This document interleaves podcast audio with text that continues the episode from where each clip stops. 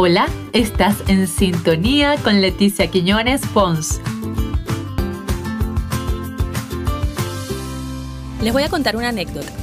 Una niña de 6 años le preguntó a su madre, Mami, ¿el hombre está vivo? Extrañada porque no se ubicaba en el tema, la mamá trató de indagar más. ¿Cuál hombre, hija? El que hizo las mesas y las casas, le respondió la pequeña como si fuera obvia la respuesta. No sé de qué me estás hablando, replicó la señora aún confundida.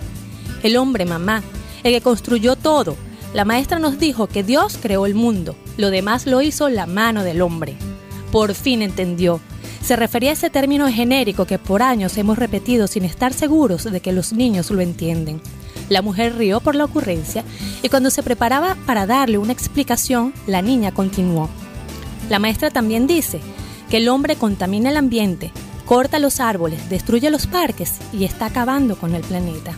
La gracia de segundos atrás se desvaneció y la señora entendió que en términos de preservación existen bandos, los que destruyen o los que cuidan, los que talan árboles o quienes los siembran, los que contaminan indiscriminadamente o los que preservan. Y muy importante, los que dan ejemplos de indolencia o los que enseñan a sus hijos a valorar la naturaleza. La mano del hombre es definitiva es la de cada uno de nosotros. Hasta pronto.